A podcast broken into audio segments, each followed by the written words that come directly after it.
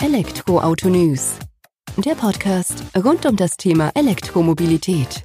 Mit aktuellen Entwicklungen, Diskussionen, Interviews und vielem mehr.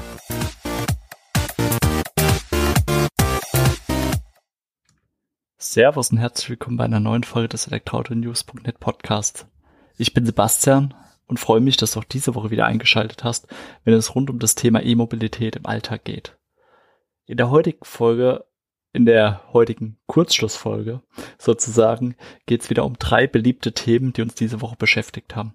Kurzschluss aus dem Grund, weil wir kurz, knapp und prägnant die wichtigsten Inhalte der vergangenen Woche auf den Punkt bringen, aufgreifen und dir mit somit Wissen an die Hand geben, mit dem du glänzen kannst, selbst wenn du die ganze Woche bei uns einfach nicht im Portal vorbeigeschaut hast oder die E-Mobilität für eine ganze Woche aus deinem Gedächtnis gebannt hast. Wird wahrscheinlich nicht vorgekommen sein, Nichtsdestotrotz, Kurzschluss 15 gibt dir die Möglichkeit, eben dieses Wissen nochmal aufzuholen. Drei Themen, wie gesagt, haben wir am Start. Das eine ist E-Auto-Leasing, der Preisverfall bei E-Autos. Das zweite Thema ist Retro-Ladestation, vielleicht ein neu aufkommender Trend, keine Ahnung. Und natürlich der VW ID3, der nicht fehlen darf, der auch ein fester Bestandteil ist und bestimmt auch noch sein wird für die nächste Zeit, weil Autoland Deutschland doch seine Hoffnung auf dieses E-Auto setzt. Aber fangen wir zu Beginn an und das heißt eben E-Autos im Preisverfall. E-Autos im Preisverfall. Hört sich natürlich schon wenig kreiserig an die ganze Geschichte. Was verbirgt sich dahinter? Zum einen geht es eben darum, dass die Bundesregierung rückwirkend ähm, die Innovationsprämie ausgelobt hat. Das bedeutet nicht viel anderes. Einfach gesagt, dass für E-Fahrzeuge bis zu einem Listenpreis, Netto-Listenpreis von 40.000 Euro, der Anteil der Bundesregierung bei der Kaufprämie, umgangssprachlich Umweltbonus, verdoppelt wird. Im Umkehrschluss ist es eben so, dass man bis zu 9.000 Euro Prämie von seinem Kaufpreis abziehen kann für das Fahrzeug. Des Weiteren profitiert man derzeit davon, dass die Mehrwertsteuer gesenkt wurde von 19 auf 16 Prozent. Mag vielleicht bei einem Über Überraschungsei nicht so ganz auffallen, wenn man sich aber ein Renault Zoe zulegt oder ja mit einem anderen E-Auto liebäugelt, machen dann auch drei Prozent einiges aus. Ähm, zudem kommt es so, dass wir uns ja jetzt in der zweiten Jahreshälfte mittlerweile befinden. Auch schon ja, Mitte Juli sind, wenn du die Podcast-Folge hier hörst, am Tag des Erscheins.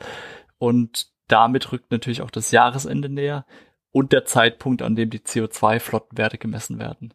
Die Hersteller sind also daran interessiert, ihre E-Autos und auch Plug-in-Hybride in großer Masse auf die Straße zu bringen, um eben die eigenen Flottenwerte zu senken und von niedrigeren, besseren Emissionswerten zu profitieren, um dann eben etwaigen Strafzahlungen zu entgehen.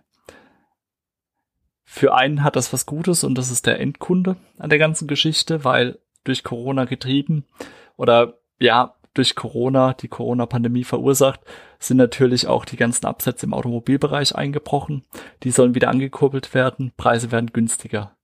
Der Endkunde wird vielleicht im Moment noch zweifeln, ob er Geld investiert für ein E-Auto zum Kauf, weil er sagt, okay, weiß ja nicht, was kommt, ob die Wirtschaft wieder anläuft, verliere ich vielleicht meinen Job, kann ich es mir leisten, 30, 35.000 Euro aufwärts auszugeben für ein Auto in so einem Moment. Ist wahrscheinlich eher nicht der Fall. Aber es gibt Alternativen. Und das ist eben so, dass die Hersteller selbst, beispielsweise Peugeot, den E208, ein wunderbares Einstiegsauto in die E-Mobilität schon ab 99 Euro im Monat im Leasing anbieten. Gleiches gilt bei Hyundai für den Kona Elektro, der vom Hersteller selbst auch für 99 Euro angeboten wird und so auf die Straße kommen soll. Wir hatten diese Woche auch ein ganz tolles Angebot bei uns im ähm, ja, Portal eben, wo wir ein bisschen Werbung dafür gemacht haben, weil wir es unterstützenswert finden und ja auch einen Mehrwert dafür den Endnutzer sehen sozusagen. Den gleichen Hyundai Kona Elektro gab es bei Vehiculum oder gibt es aktuell noch bei Vehiculum für 79 Euro im Monat. Und da kann man gleich mal dazu sagen, die 79 Euro im Monat greifen nicht für irgendwelche Gewerbekunden, sondern auch die Privatperson. Das heißt, für 79 Euro im Monat, für einen relativ überschaubaren Eurobetrag, kann ich ein E-Auto fahren, was normalerweise einen Listenpreis von knapp 35.000 Euro aufwärts hat. Äh, ist eine Ansage. Kriegt dafür ein E-SUV mit einer rein elektrischen Reichweite von bis zu 289 Kilometer nach WLTP 150 Kilometer oder kmh Höchstgeschwindigkeit von 0 auf 100 in 9,9 Sekunden. Stauraum ohne Ende und einfach an sich auch ein schönes Fahrzeug. Ähm, den Artikel dazu habe ich auch nochmal bei uns im, in den Show Notes verlinkt, weil da eben auch zwei Testberichte zum Hyundai Kona Elektro aufgeführt sind. In einem E-Auto, was durchaus zu überzeugen weiß und für 79 Euro im Monat aus meiner persönlichen Sicht kann man da auch nicht sonderlich viel falsch machen. Ist zumindest leichter zu verschmerzen, das Geld, als wenn ich mir eben das Auto, ja, kauf. Und ich gehe stark davon aus, dass wir in Zukunft weitere solche Angebote sehen werden, je näher wir uns ja, Herbst, Winter nähern, damit ähm, die Hersteller gezwungen sind, ihre CO2-Flottenwerte zu erfüllen oder frühzeitig zu erfüllen, wird man wahrscheinlich auch entsprechend Fahrzeuge auf den Markt bringen wollen. Das geht über so Angebote ganz gut. Und ja, sollte aber auch nicht bis zuletzt warten, weil irgendwann ist auch Tuck. Und dann kann entweder nicht mehr geliefert werden oder es reicht einfach, dass genügend Fahrzeuge abgesetzt wurden. Gilt hier dann natürlich den ja, Zeitpunkt zu finden, zu erahnen, äh, wann die Angebote dann am günstigsten sind, aber da berichten wir bei uns regelmäßig im Portal drüber, einfach vorbeischauen und schlau machen. Kommen wir zum zweiten Thema unserer heutigen Kurzschlussfolge, das Thema Laden. Weil ganz egal, ob wir das E-Auto nun gekauft oder geleast haben, irgendwann ist die Batterie leer und da muss geladen werden.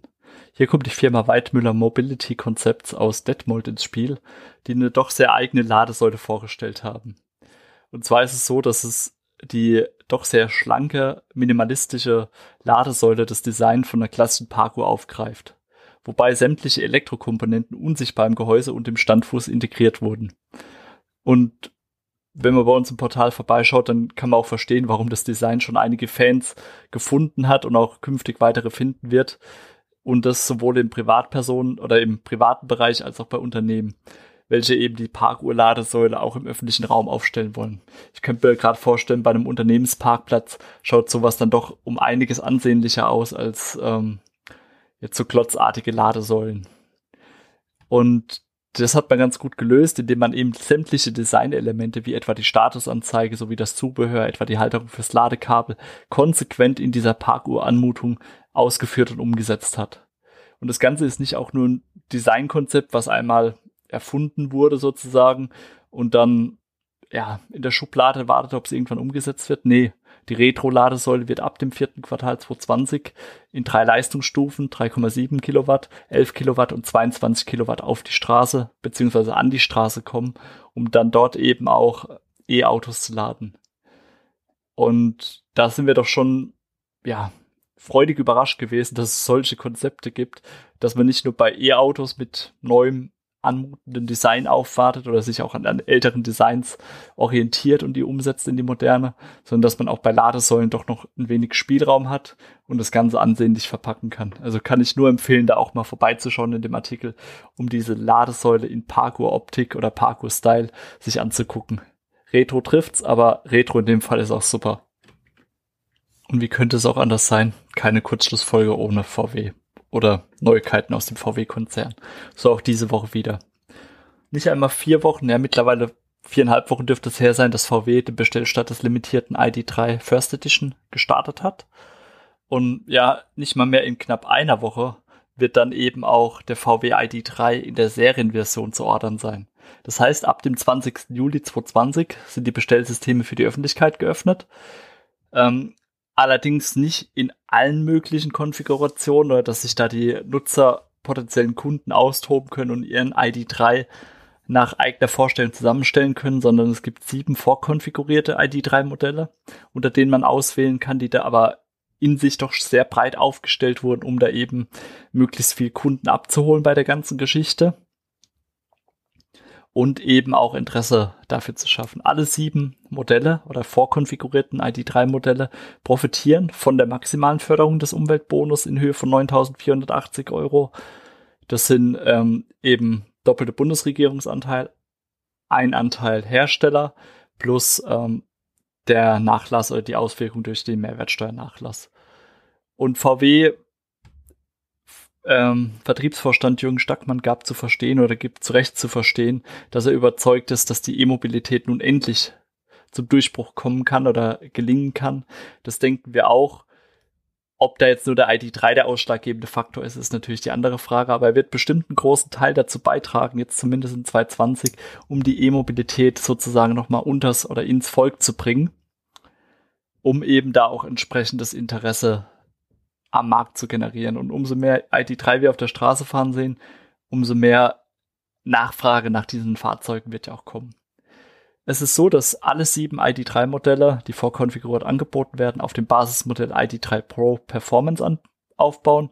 Der kommt mit einer 58 Kilowattstunden Batterie für bis zu 420 Kilometer Reichweite daher und setzt auf 150 Kilowatt Leistung in Form von einem Heckantrieb bei einem maximalen Drehmoment von 310 Newtonmeter. In 3,4 Sekunden geht es dann aus dem Stand heraus von 0 auf 60 kmh.